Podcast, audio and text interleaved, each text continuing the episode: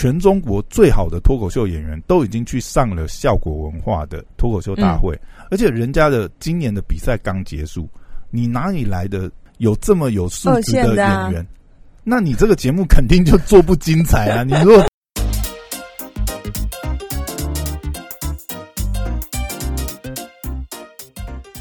欢迎回到时间管家，是我是大双朋友，在我身旁解救任性。Hello，大家好，我是小凯丽。哎，又回来哦！追完这个脱口秀大会啊，嗯，本来我在想说，大概短期内不就改追那个 NBA 吗？哎，没有哎，你没有？其实我最近我最近没有什么，没有什么，没有什么在看 NBA，不知道突然就是怎么会？这不就是你最爱吗？虽然 NBA 开打，可是我到最近。我到现在好像没有，还没有完整看完一场比赛，没没进到季后赛，所以你觉得前面没什么好看？其实也不会啦，就是说你真的要讲的话，以现在开打还是蛮多话题性的，比如说像湖人。呃，之前八连败 这件事情也蛮夸张的。他组成了一个这么历史级别的队伍，对不对？哦，哇塞！然后今年吗？他已经八连败了。他当然啊，讲八连败是有点那个呃，算是比较夸张一点讲法。嗯，因为如果讲他八连败是从季前赛，嗯，六连败，然后他开幕。二连败，所以说八连败，但实际上以本季来讲，他也不过二连败而已。嗯嗯嗯。但是以大家大众对于湖人的这个关注度，就会觉得蛮离谱了。但其实真的要讲，嗯，对啊，NBA 开季来讲，其实也是蛮多蛮精彩。只是最近没有什么特别在追 NBA。我讲的是上礼拜我们不是把脱口秀大会追完了嘛？然后我本来在想说啊。这段时间可能是喜剧荒了，没有什么喜剧节目可以看。没想到呢，那个时候不是有跟你讲吗？就是有看到这个消息嘛，就腾讯的脱口秀大会结束之后，爱奇艺的一年一度喜剧大赛，哎，就接着开播。他故意的，当然我觉得也是蛮刻意啦。因为第一个是他不要强碰嘛，因为脱口秀大会已经在。脱口秀大会已经第四季了嘛，等于是说它前面已经有非常好的口碑，尤其是第三季的时候，等于是整个喷发嘛，嗯，变成是一个这个呃每一集都有破亿观看的这个爆款综艺。嗯那但是我相信这个趋势来讲，你看像现在呃中国这边的影视也是很竞争嘛，嗯，那肯定尤其是爱奇艺跟腾讯也是算这个串流平台的竞争对手，对不对？嗯。那肯定他们也会想要做一款爆款综艺，但是你会去想，就是说，嗯，他难道在做一个脱口秀大会吗？那也不行嘛。形式上面，呃，第一个就是太雷同的话，那人家已经有一个这么这个优秀的节目在那边，脱口秀啊，不是吗？不是，他不是，不是，所以就不是啊。因为你看啊，如果你真的要再做一个脱口秀型的节目的话，嗯，你也会遇到实质上的困难，困难就是。第一个，现在全中国最好的脱口秀演员都已经去上了效果文化的脱口秀大会，而且人家的今年的比赛刚结束，你哪里来的有这么有素质的演员？那你这个节目肯定就做不精彩啊！你如果都找二线，二线有可能，而且你而且你要想脱口秀大会都已经，他前面海选是已经是五十上百了，他脱口秀大会是半海选的。选进来，而不是那个脱口秀，他会一开始的时候海选的时候是有五十个人呢，哦，而且那是海选完选的五十个人，你知道他已经他他已经是把脱口秀现在中国应该是可以说有参加过商演，甚至站得上讲得出台面名号，全部都已经去了吧？那还有人没有去上脱口秀大，有大概很少数了，那可能是他们自己的选择。他们可能也没有去参加海选，就没有想打算要去上脱口秀大会这节目。嗯嗯，就他已经是消耗，呃，等于是消耗喜剧圈的这个呃能量也好，他已经是消耗这么大的一个情况下。嗯，那呃，这个爱奇艺他又办了一个一年一度喜剧大赛，那那个时候其实就会让人蛮怀疑的，就是说。你紧接着在脱口秀大会之后，又要做一个这样子的喜剧大赛，而且那个时候还不太确定它的形式。嗯，后来才他现在播了看了才知道，他其实是比较是以 sketch 为主，就即兴喜剧。虽然讲翻译是翻即兴喜剧，但是其实大家当然都是设计好的喜剧。我觉得很多内容其实你会有点感觉它是小短片、小短片的这种情境喜剧的短短片。嗯，但我必须讲，看完以后，我靠，怎么样？上瘾了？太厉害！我真我我没有想，我没有想过，就是你知道吗？像我们看很多，嗯，比如说早期台湾很多综艺节目，里面也会有短剧，嗯，很早期，很早期，我不知道你有没有印象？以前很早期的时候，台湾的一些综艺节目里面，可能是比如说龙兄虎弟还是什么，其实他们也会，你看，你看哦，我这样讲好了，呃，以前龙兄虎弟的时候，张飞嘛，张飞有一个很经典的单元《春娇与志明》，嗯，他演春娇嘛，然后女明星。呃，他演志明啊，然后女明星来演春娇，有没有？他他那种其实就有点这种，就是即兴短剧这种形式。但是你看，以前我们一直没有在华文圈里面，就是中文啊，华语圈里面看到很精彩的这种短剧型的表演。真的要讲，我觉得之前像那个呃，台湾漫才那个团体啊，呃，余崩兴业，嗯，他们有几。他们有一些这种小短剧，我就觉得他们这种短剧其实，呃，所有都是先写好剧本吗？还是他只是知道了大概？今天我们要没有，都是设计好了，绝对都是设计好，因为它那个效果太好了，嗯，绝对是设计好，而且他们也是在线下打磨了很久，嗯，因为这个节目啊，其实他在筹备跟开录的时间跟脱口秀大会差不多，嗯，也就是大概是半年前他就已经宣布，好像。五月份的时候，差不多四五月的时候，呃，爱奇艺就宣布要做这档节目，所以他们那个时候就也是在海选演员。嗯，但是他们那个时候应该我想也有意识啊，就是因为脱口秀大会已经做很成功了嘛，你如果真的要跟他去分资源的话，一定会分散，而且到时候节目做的也可能没有办法做质量那么好。嗯，说明他们那个时候应该打定的主意就是去收其他的，比如说。舞台剧演员也好啊，然后各种呃，可能以前是演小品，以前是演即兴剧的，以前是演短剧，尤其是我们这次看到里面非常多，应该是舞台剧的演员，甚至啊，在这里面看到，我才发觉那个赖声川原来已经跑到上海去，他在上海有个什么上剧团，嗯，你知道吗？就是比如说像他以前在台湾啊，比如说什么宝岛一村啊那些戏剧，他现在都是搬到上海去演嘛。就是他也是带着一个剧团，对他也是带着剧团。然后这次里面也有一组的演员是从他那上剧团里面来的，对。所以你在看这些，哦，真的是舞台剧。可是这个即兴的剧，它就不是只局限在像脱口秀那样，它必须目的是要基本上它跟脱口秀，它跟脱口秀完全不一样，它都是短剧形式，它就是表演一段表演，对。但他们呃呃。唯一唯一大概有个限制区别，就是他们都是演喜剧，嗯，因为他这部节目就叫一年一度喜剧大赛啊，他总不能在里面真的是给你演舞台剧，但他其实很多那种短剧的形式，你看像我们常看，比如说美国的情境喜剧，其实你你看有的时候美国的情境喜剧，它其实里面也是一段一一段一小段一小段，像六人行这样吗？对，像六人行里面也有一小段一小段 那那一种形式，我觉得它形式上就。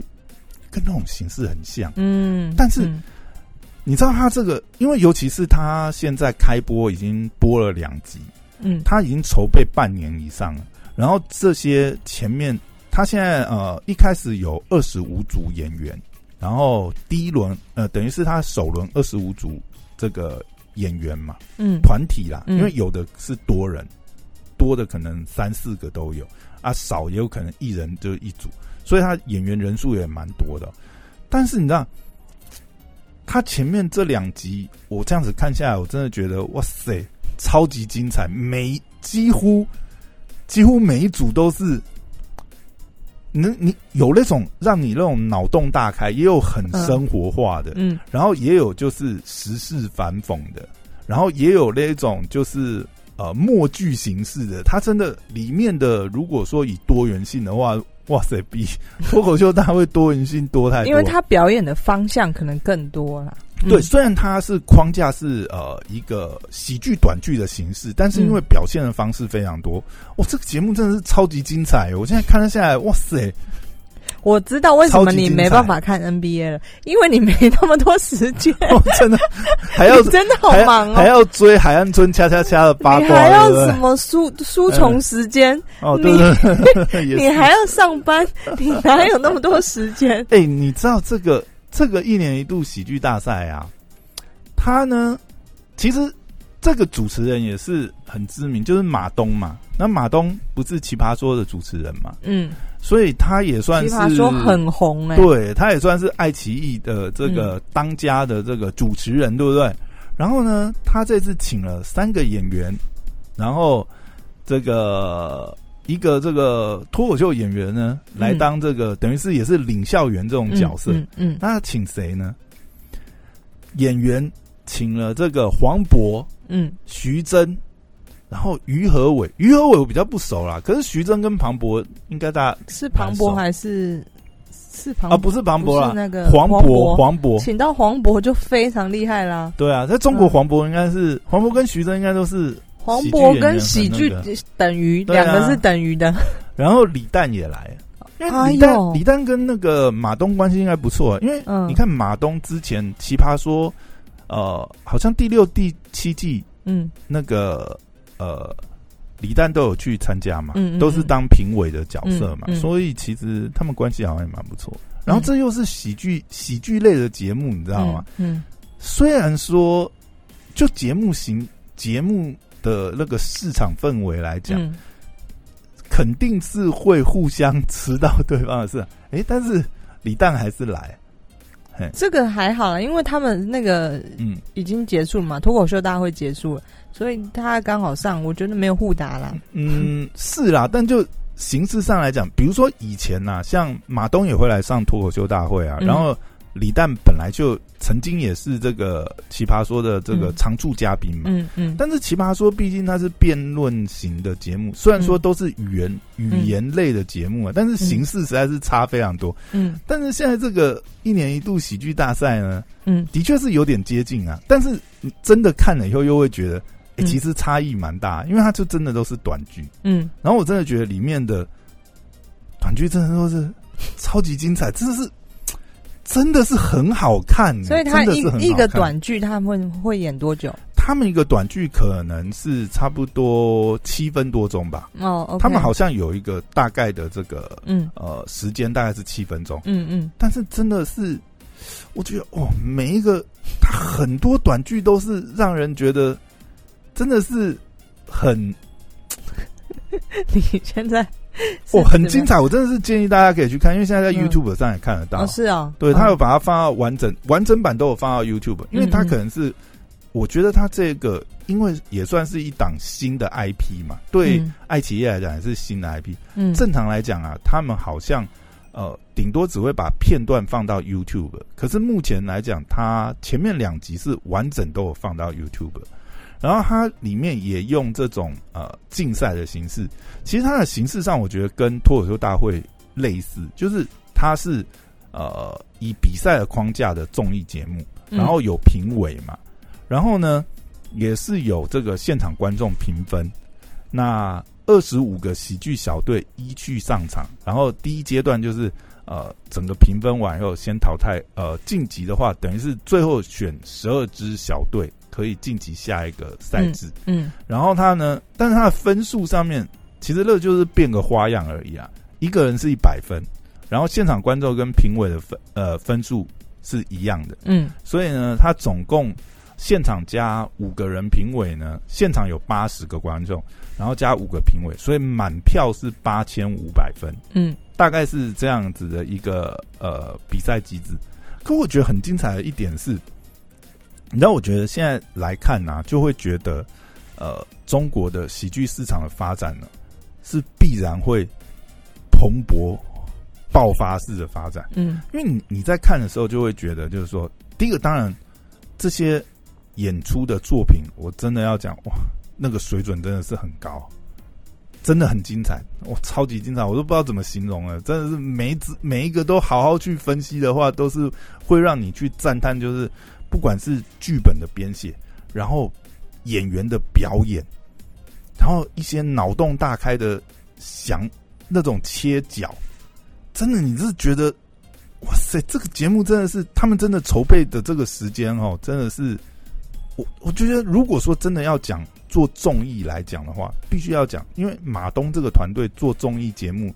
他们，你看《奇葩说》都已经做七八季了，对不对？再加上他们同时还有做什么乐队的制作乐队的夏天，嗯，他们的制作能力其实比效果文化还强，嗯。然后你要看到他们这次组团，然后呃，挖掘这些新的演员。当然，这些演员呃，说新可能是以台前来讲会觉得他们新，可是你看他们很多人的资历，很多人都是十几年的舞台剧演员，嗯，但你就知道这些人。其实很多人都是戏精，你知道，他们那种演出跟脱口秀大会上面，因为脱口秀大会很多其实是素人的脱口秀演员，然后他们其实主要是呃以语言、以段子的内容，然后再带表演。虽然说以第四季来讲，已经看到很多人已经开始加强演的成分，可是你你来看这个一年一度喜剧大会的时候，你会发现，靠，这些真的都是。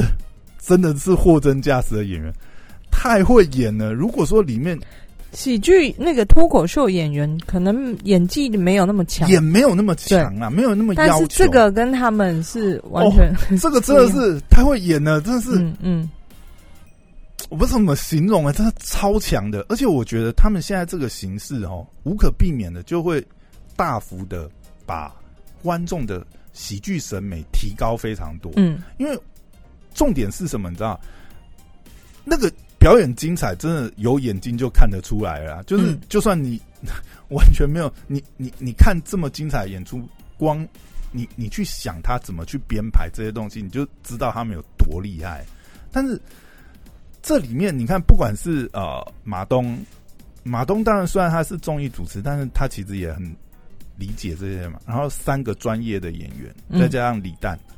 他们每次在评论，然后再去讲他们的演演技演的好的地方在哪，然后这个剧本编的好的地方在哪，然后现场其实除了一般的观众之外，连呃一些这些小小短剧的编剧啊，然后编导其实也在现场投票，所以他们其实还是会给出很多专业上面的这个呃评论啊建议啊。就你看这个节目，我都觉得哇。这真的是哇，真的是很精彩的一档综艺节目。嗯，它不只是表演精彩，其实连表演结束后讲评，你去看他们怎么去评，嗯，评判，然后去讲他这里面表演细节的地方，你就觉得真的是厉害。尤其是那三个演员，那三个演员都算是学院派嘛，就是他们就是呃学院派的这个演员出身，然后再加上多年的演出的经验，也是在中国也是很知名的演员，所以他们在讲这些。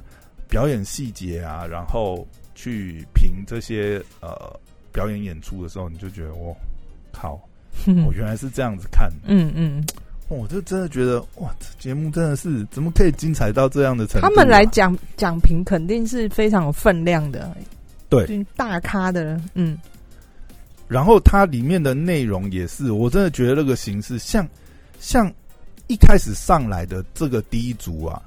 他们演的其实是一个呃数位时代的体检模式，嗯，你就觉得他们当然也是呃，我我觉得他有一个点是跟脱口秀有些有些有些剧有些短剧的设计概念，我觉得跟脱口秀有点类似，就是他们这是极尽嘲讽，就是你很明显可以感觉出来他们是要嘲讽某些事情，然后但是他们是不是只是用。讲的用内容文本让你去体体验，而是因为这些真的都是演员，你知道，他真的让你演出来，真的是觉得笑到一个不行。不管是可能是表演或是声音的演出，有几个我觉得印象比较深。但第一个我就觉得超级精彩，就是这个什么呃网际网络体检吧，嗯，这个就超级精彩。然后里面还有还有几个像，嗯。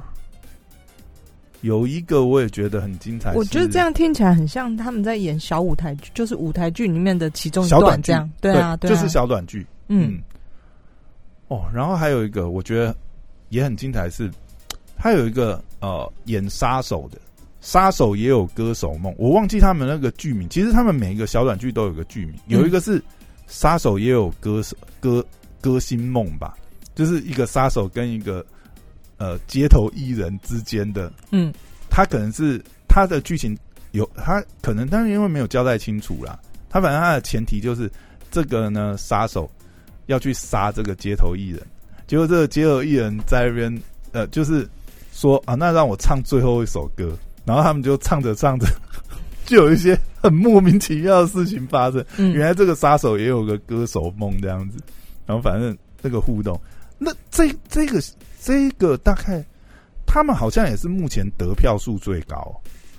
然后还有一个，还有一个是 讲那个呃行车导航的，嗯，然后大陆的那个呃。中国那边啦，行车导航啊，他们有那个语音包嘛，嗯，就是各种语音包。我记得我之前好像听过，比如说那个呃林志玲语音包啊，嗯，然后他们就用这个梗呢去设计了不同的语音包，然后用那个语音包来搞笑这样子。哦，那一段也是大陆人好好笑哦，因为而且你知道，他里面。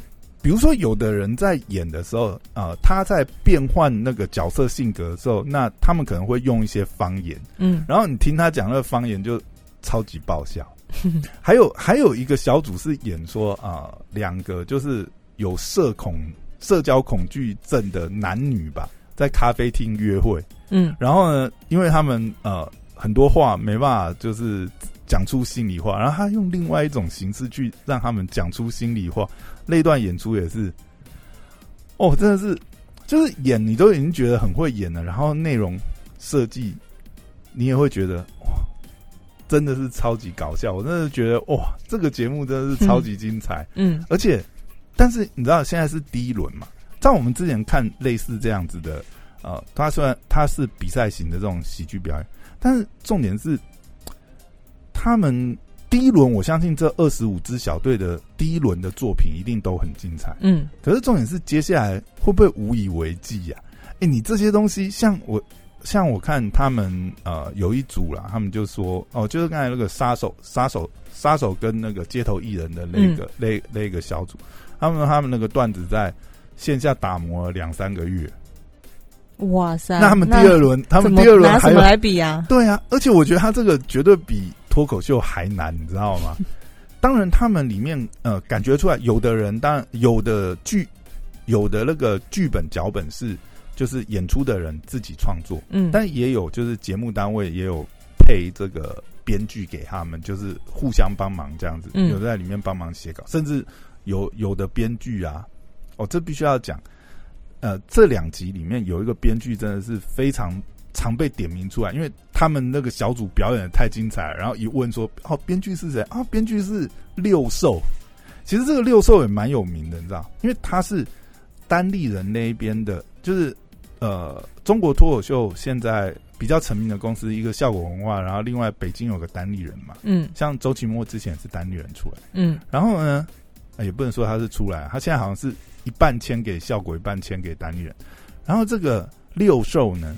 是单立人的编剧，但这你就觉得蛮有意思，你知道？因为像脱口秀大会啊，其实当然很多单立人的演员会过去，但是他们的合作毕竟是不同公司嘛，并没有啊，好像连节目制作都有在合作。可是可以感觉出来，看得出来，像单立人的石老板啊、六兽啊，好像还有几个，那包含他们呃有一个这个小鹿演员里面也有也有来参加这个短剧演出，你就觉得哎。单人在这个节目里面的幕后出力还出蛮多的，这个 业界里面的竞争还是蛮有意思。但我觉得现在觉得这个节目真的，他第一轮肯定是非常精彩，就不知道他后面还有没有。对啊，如果他光一个对啊一个段子要要打磨两三个月，他第二轮怎么比？哎，他们这个又要演又要，我觉得难度真的是加倍耶。嗯，然后目前为止第一轮的本真的都写的太好了。太精彩了，我真的是，然后又很会演。但其实有些，它里面甚至有一些哈，就是其实你可以把它当正剧看。它是埋了一些喜剧的梗，比如说像里面有一个是，他其实是有点你知道吗？就是去描写父与子之间的感情，然后他有点套了朱自清的那个呃背影，父亲的背影那个，然后去用这个去演。